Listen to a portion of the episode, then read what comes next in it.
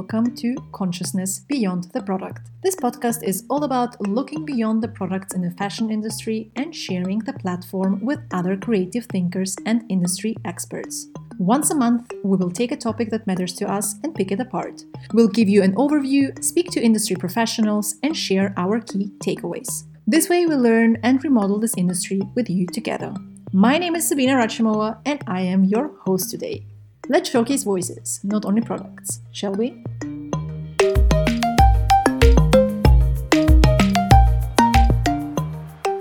The topic of this episode is micro communities. So, what is a micro community? When talking about micro communities, we mean groups of people sharing a niche trait, such as a geographic location, for example, or a specific interest. It can be a segment of a larger community as well, and it's important to mention that a community is not the same as an audience. An audience listens to the things we have to say, while communities interact and engage with us. But how do you build one, and how can you connect with them? For this episode, we were joined by Amy from Sustainable and Social, Zainab from Zainab Slow Fashion, and Nina from Fashion Changers. We will dive into the topic and explore its possibilities. So let's hear from our fantastic guests. Could you please introduce yourself?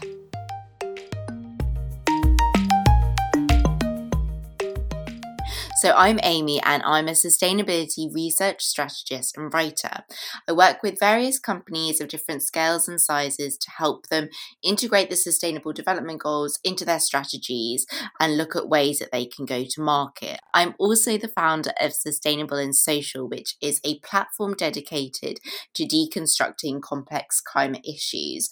I started this in 2018 really as a call to action to educate and empower people on the issues at hand when we're talking about the climate emergency. And there are various various pillars of my mission, but most importantly are those to democratize the conversation about climate and sustainable development. My name is Zainab Mahmood. I'm from London. I work full time in the charity sector, and on the side, I share content on Instagram and Twitter about slow fashion and its intersections with climate and social justice. I'm also green fashion editor of It's Freezing in LA, which is a climate change magazine, and I do a bit of freelance writing centered on the areas I mentioned before. My name is Nina. I'm one of the co founders of Fashion Changers. Fashion Changers is a community platform on all things um, fair fashion and sustainability we like to describe fashion changers as a place or a home for all of those who want to challenge the status quo of the fashion industry. And we do that with an online magazine um, where we write alongside uh, five other contributors um, on these topics. We published a book uh, last year um, where we introduce fashion changers and people who just make a difference in the fashion industry and show actually how complex um, the fashion industry is and how we can just make it a better place. Fantastic. Thank you so much. Well, uh, let's dive right in. How important would you say is building a community and finding like minded people who care about similar issues? Um, let's start with you, Amy. So, I think building a community is really important and building a network that, as we said, these micro communities across various different tangents. So, especially, I'm really into the finance side of things as well, alongside, you know, when we look at fashion, um, but specifically finance and business as well is really, really important to me. Um, so, I really think that together the interconnectedness of these issues is really powerful. And when we all work together and join all of our micro communities, we can almost build this sense of collective consciousness that will help us work together to combat the climate crisis. And I think, in particular, with sustainable and social, obviously, with my website and social channels, it's really um, been such a great platform to connect with like minded people from all different areas who work in sustainability and, uh, and technology and just have so much knowledge and like decades of experience. Um, and there's just so many fresh insights for me to learn from. And just on that as well, I think whilst it's really important to find like minded people, I really don't ever want to sit in an echo chamber. So I also really welcome and invite thoughts and comments on my work and you know this kind of space that may not necessarily agree. Like some people i've had comments where some people are like mm, actually some fossil fuels companies are doing some okay things and you know that's absolutely fine. Like i want to be challenged as well. I think that's really really important within like a micro community. Mm-hmm. yeah i couldn't agree more. I think it's so important to avoid uh, your community becoming an echo chamber, like you said. What do you think, Zainab? How important is community building to you? I think it's so important to feel connected to people whose values align with your own and people who you don't always feel like you have to educate because that's sometimes how it feels with people who are already in my life who don't know much about the fashion industry or the other topics that I talk about. So even though I don't want to feel like I educate everyone who follows me, I think it's important to just start conversations and learn that way rather than kind of shoving information down people's throats. And it's so enriching to connect with people who know some of what know about some of what I'm talking about, but come at it from a slightly different angle or a different life experience. So, in that sense, having a diverse community is important. And I even see people who follow me having conversations with each other in the comments of my posts. And that's really nice to see that um, they feel compelled to do that and continue the conversation kind of without my input. Absolutely. It must be really rewarding uh, to see your community engage with each other and learn together. Um, what about you, Nina? It's super important. I mean, just when I think about my own journey, um, I started um, to become more interested in fair fashion and the problems um, that occur with it like 10 years ago and there wasn't really a big community especially not an online community for it. And in the beginning i mean when ta- you know all this information and all these numbers that can become such an overwhelming thing and you try to navigate it all on your own. So i think it's important to know that you're actually not alone and that you have places to go where you can ask your questions where you can meet other like-minded people, but maybe also have you know discussions about topics. Um, you don't always have to have the same opinion, um, but so that you feel motivated and that you also feel empowered in the decisions that you make because you learn from another and it's you know you try to transform this overwhelming feeling into something more empowering and um, so i think that's where a community can be really, really helpful. How would you three describe your micro communities? How would you describe the people who are interacting with these micro communities? So I say in terms of like micro communities of like the various different like industries and things, it would definitely be within the technology and innovation space, within the energy space, um, also looking at finance and ESG investing, and then of course the fashion and design realm as well. Um, in terms of the thread that ties all of these micro communities together, I would definitely say that that everybody is an active citizen and steward of the planet in some capacity. I think, in particular, for sustainable and social readers, they know that I always like to add a little nuance. You know, nothing is black and white when it comes to the, these issues related to whether it's fashion or general climate. Um, so they don't take things at face value, which I think is really important, and always go to question things. So this level of in- intellectual curiosity, I think, very much defines the S&S community. And then I think outside of that, just my the general network that I operate in, I would say, are very galvanized on these critical climate issues, but they're also very solutions orientated. So they're not just going to point fingers and have a little cry. They're going to, you know, they're going to be vocal in calling out malpractice, but also provide solutions and steps to kind of mitigate what's going on. I would describe my community, and when I say community, I mainly mean my following on Instagram because that's mainly where I interact with different people. I would describe it as inquisitive, caring, passionate, supportive, and really open to discussion and change. The more that people share my posts or tag me as an account for, for their followers to follow, the more people are thanking me for my work and just really considerate um, when we have a dialogue back and forth. I think about community in more of an abstract way rather than like a construct. I think community is often a feeling, and you can feel a sense of community just with one other person. And you can also feel it with a much larger group of people. Yeah, that's really well said, Zainab. Thank you. What about you, Nina? How would you describe your micro community that you're part of with Fashion Changers?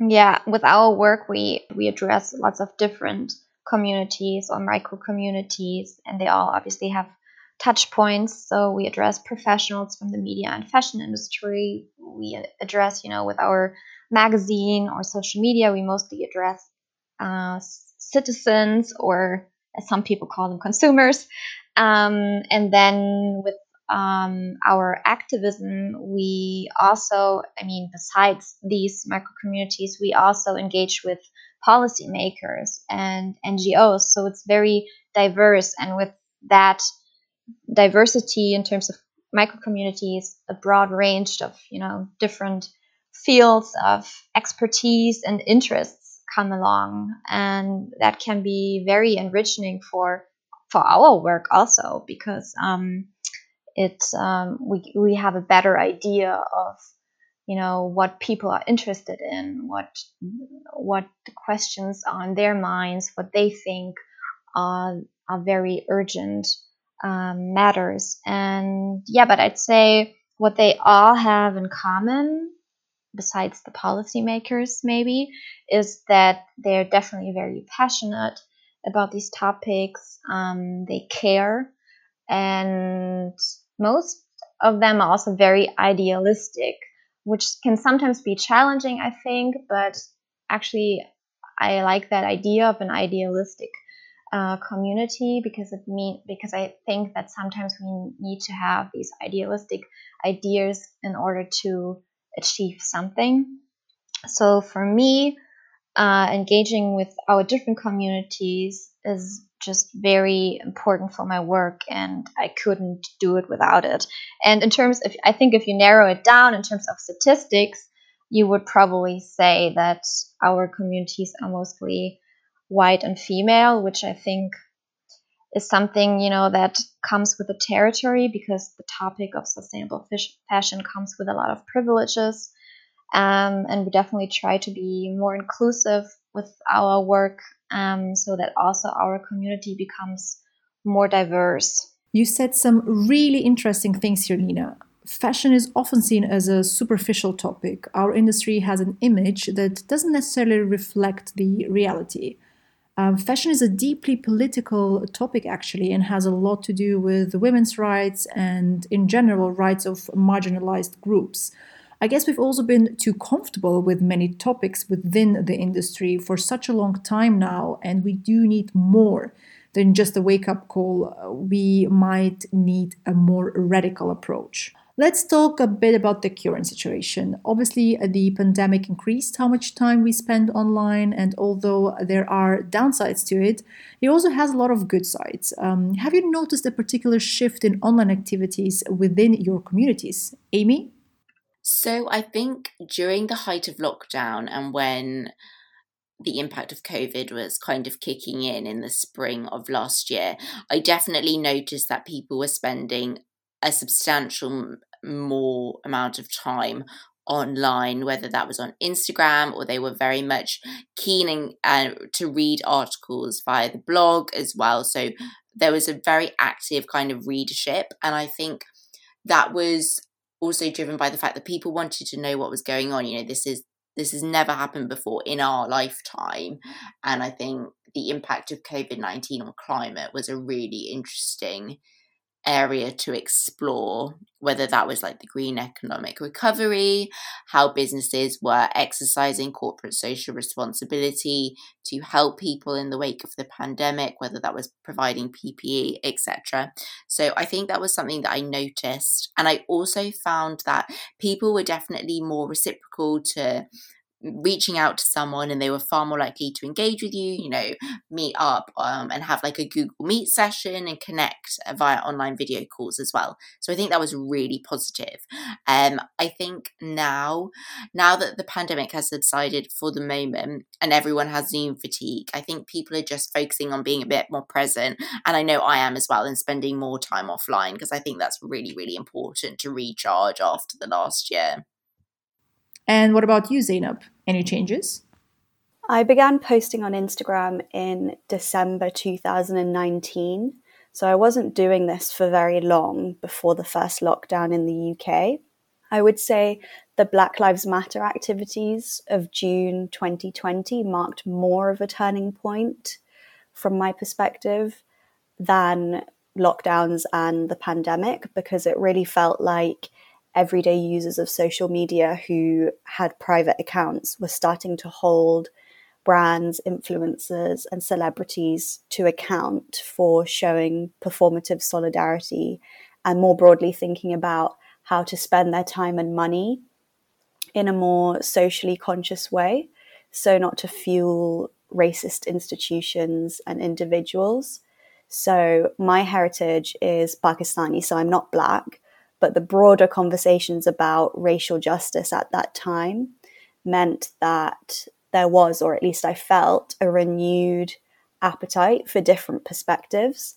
And sometimes when people share my posts or tag my account as a recommended one to follow, they'll say something about how I give an intersectional perspective on ethical fa- fashion and climate justice. So I think that's been the bigger shift than just spending more time online as a result of the pandemic.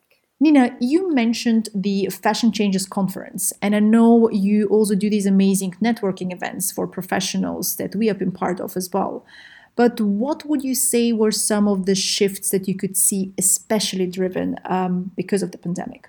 I think in the beginning of March, April 2020, uh, where you know we didn't really know where this is going and for how long you know we have to deal with this pandemic. Um, people were a little bit like shy and i feel like people were definitely looking to connect online mostly through instagram live sessions um, um, and also people definitely were looking more into the problems that COVID 19 brought to light in the fashion industry, but I think everyone was like a little shy when it came to really participating in online formats, you know, because you were always hoping that at one point you get your offline community life back.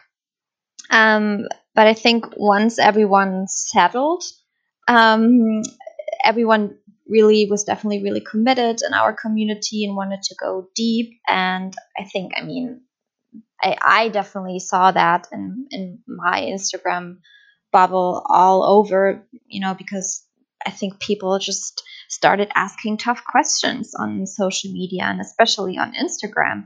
You know, calling out brands which didn't pay their workers or which canceled orders or brands that were um, that made racist comments or that you know engaged in black uh, washing, um, all these things. And I think there was a time when people, when communities really um, got together and called out those brands and really had tough discussions on an through an app that is mainly a visual app and that some people say is very can be very um, superficial in a way.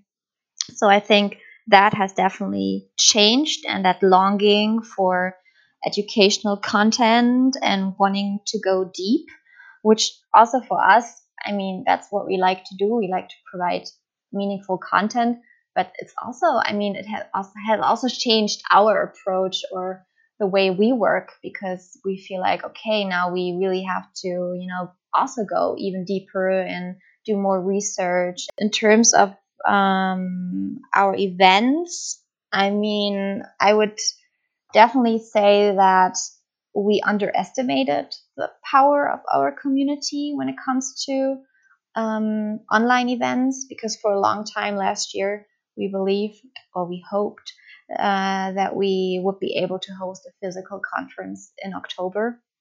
And we only decided like for digital format like a week and a half uh, prior to our conference. So we were like, now in, in um, now a couple of months later, I can definitely say we were in denial about that.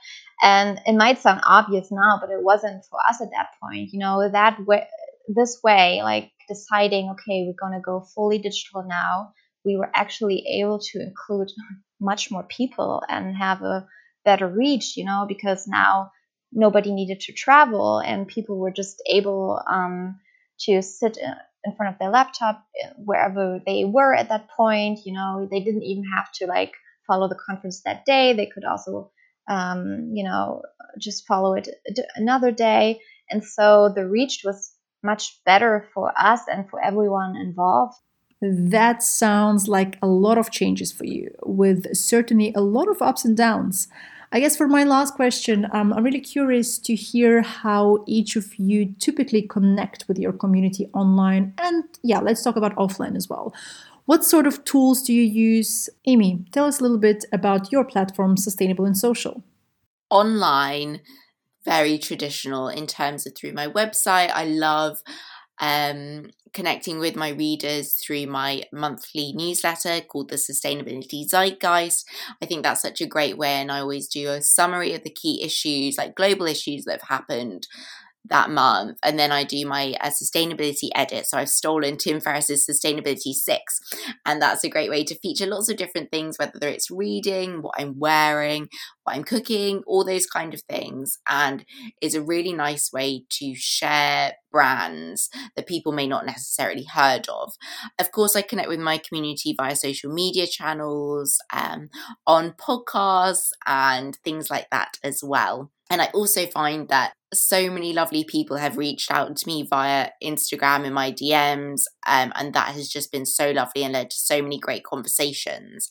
In terms of offline, this is something I'm much more a fan of personally. Um, but speaking at organizations, so often I'm invited to present at companies, whether that's talking about ways to change the world and everyday activism, and connecting with people in person and having lively discussions about all the ways that we can work together to combat the climate crisis has been really great. And then prior to the pandemic, and now hopefully soon as well, attending lots of industry events as well and meeting people through those mediums. Thank you for sharing this. I, for one, can't wait to attend industry events, hopefully soon too. Zainab, you have your own Instagram account uh, called Zainab Slow Fashion. How do you keep your community engaged there? I try to post Instagram stories on a daily basis. At the moment, for, for about the past two months, I would say, I've been trying to take about a day offline at the weekend. So sometimes I might post some stories that morning and then sign out until the next day. So there might be a short period where there aren't any stories, but for the most part, I like there to be stories up most of the time. And then I post on my main feed three times a week, and I post on Twitter about three times a day.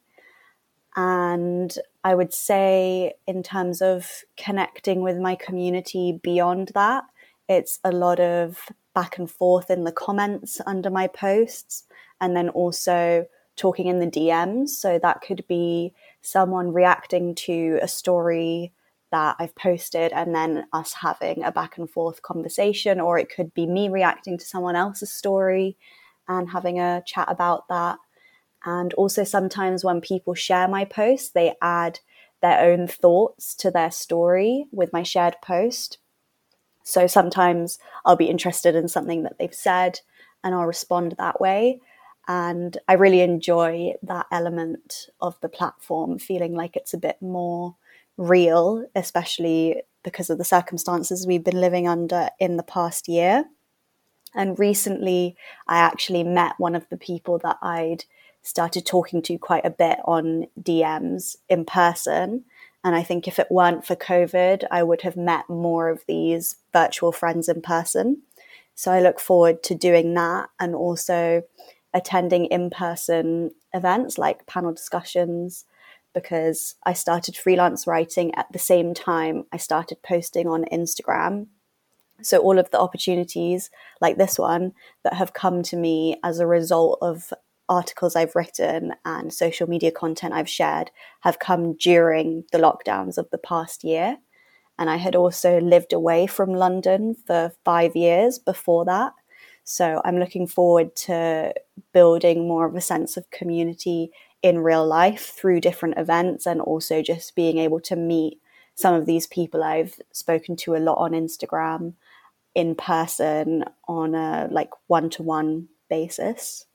Oh, that sounds really interesting. Um, what about you, Nina? We totally underestimated that. And this year, actually, we're working on creating like a virtual community space around the conference where we send out monthly newsletters for professionals, where we set up a LinkedIn group so people can network and support each other. Uh, we organize virtual meetups.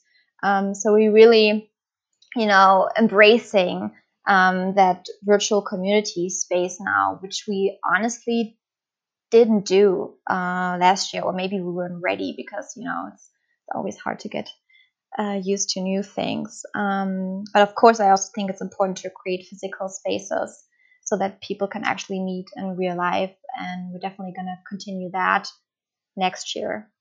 Um, but for now, we're going to focus on uh, virtual communities because I think um, people actually uh, like that and it also comes with a lot of advantages for a lot of people and maybe you even manage to reach out to people you know that usually wouldn't attend um, these events for personal reasons. Yeah i do have another question actually. What tips do you have for community building especially focusing on these micro communities within your bigger community? And how do you manage to keep them engaged?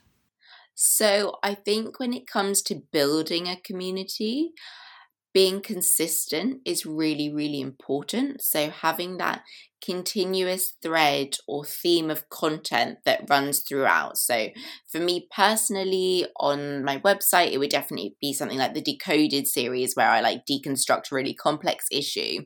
Um, on social media, it might be something like uh, my myth versus fact series, um, which were on like different sustainability myths related to fashion or plastic or beauty. And I just think having like those regular things that followers know that they can come back to is really important important to keep them engaged. Um, and of course, just putting like your data hat on, looking at insights to see what has actually worked well and what's also sparked really interesting conversations. There was one um, recently that I did about the myths related to charity store donations and how often they get exported to the global south. And that sparked a lot of interesting conversations and people providing some really inspiring solutions to that problem as well. And then I think also for community building is collaborating and partnerships as well. That's really, really important to just maintain like beautiful, like long term relationships. I also would say for me personally, it's all about being authentic and genuine. I'm not a narcissistic person in the slightest. Actually, I don't really like taking photographs of myself at all, but I know that for the community, it's so much nicer to engage with a face sometimes instead of just words or statistics or graphics. So I try and have a mixture of both. I am not particularly intentional about keeping my community engaged, the most important thing for me is to be myself because it's not worth it, in my opinion, to build any kind of community off a off an inauthentic version of yourself. So I would say being confident about my beliefs and my boundaries when it comes to what I will and won't share is really important. I think it's important to be polite, but not so polite that you're just people pleasing and not staying true to yourself. If people don't like you, like they really don't like you and what you have to say, then they can follow someone else. And in terms of keeping people engaged, I think it's important to do when you notice um, quite a few new followers. So I like to address new followers and sometimes on stories just say, hey, new people, why don't you check out this highlight and this highlight to learn a bit more about me? Because I think people forget that it's so easy for main posts on Instagram and also stories. And then if we talk about Twitter, for tweets to just get buried in people's feeds. And I'm often shadow banned as well. So I think if you are someone who's creating content on social media, you should just keep in mind that even if someone has been following you for months, they probably haven't seen every single post and kept up with every single story and won't necessarily remember all of the things that you've spoken about. So I think it's good to flag different highlights on your Instagram page every now and again to just remind people that you've created content on a certain topic. Or in my case, because I do some freelance writing, I like to plug things that I've written on a regular basis, which I know can be annoying for people who might be really consistent with keeping up with my content. But like I said, things get so easily buried on social media that I think it's good to just plug that sort of stuff on a regular basis and just remind or show new followers what you're about? Um, well, I think first of all, it's important to you know even figure out okay what are my what are the topics that you know I want to address that I want people engaged in. Um, are there certain touch points, or do I need to keep this separated in a way? You know what can i offer um, my community? And also how do these offer differentiate? And we definitely notice that in our work i mean it's always progress. That's why we you know set up a newsletter um, only for professionals. And that content is very different um, from the content uh, on social media because it's very you know it is directed to professionals. It's supposed to help them in their work life. So it definitely makes sense to keep that separated. And um, but you really have to come up with ideas and formats you know that cater to their needs and i think in order to do that you i mean obviously you can do things that you think is fun and that you want to do but i think you should always uh, listen, you know, and ask for what people really need, what's missing right now, and then create offers that make sense for them and that they can easily incorporate into their daily lives. Yeah, and I think you also have to be interested in other people's work. Take a look, okay, what are other people working on right now?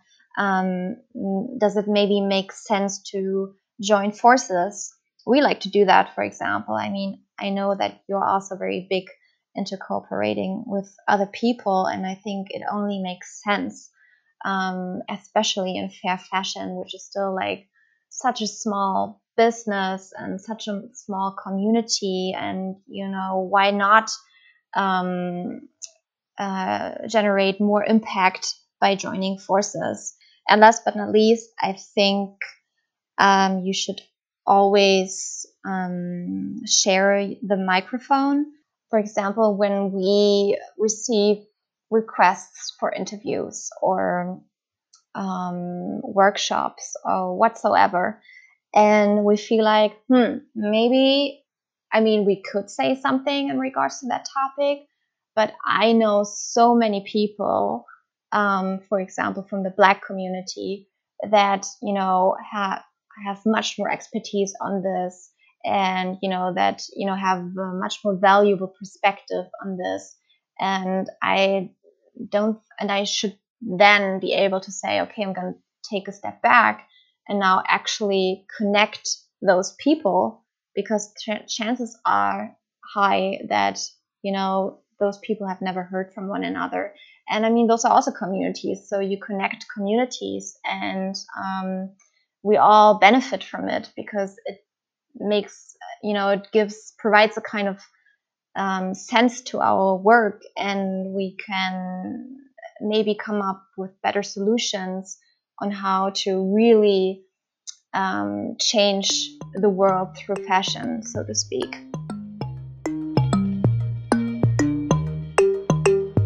Wow, these were some fantastic tips and insights. Uh, thank you very much for sharing all of this, of course, for your time, and also for being so transparent. So, what did we learn today about microcommunities? First of all, microcommunities are groups of people sharing a niche trait, such as a geographic location or a specific interest. It can be a segment of a larger community, and these can group together anywhere from social media to group chats or forums. The pandemic has increased the amount of time we spend online, and people have become much more aware about certain topics, and there has been an increase in awareness for social and climate issues. Also, events, webinars, LinkedIn, and DMs or comment sections are some great tools to find like minded people and engage with them. When it comes to community building, consistency is really important, whether that's as a creator or an individual. Also, collaborating and partnering with others is a crucial aspect of community building. We hope you enjoyed the episode and look forward to hearing your feedback. You can find out more about our guests in the show notes. To get in touch with us, head over to our Instagram Sabina underscore com. That's S A B I N A underscore com. The next episode will be released in June and it will be all about cultural appropriation in fashion. My name is Sabinna Rachimova, and as always, it was a pleasure being your host today.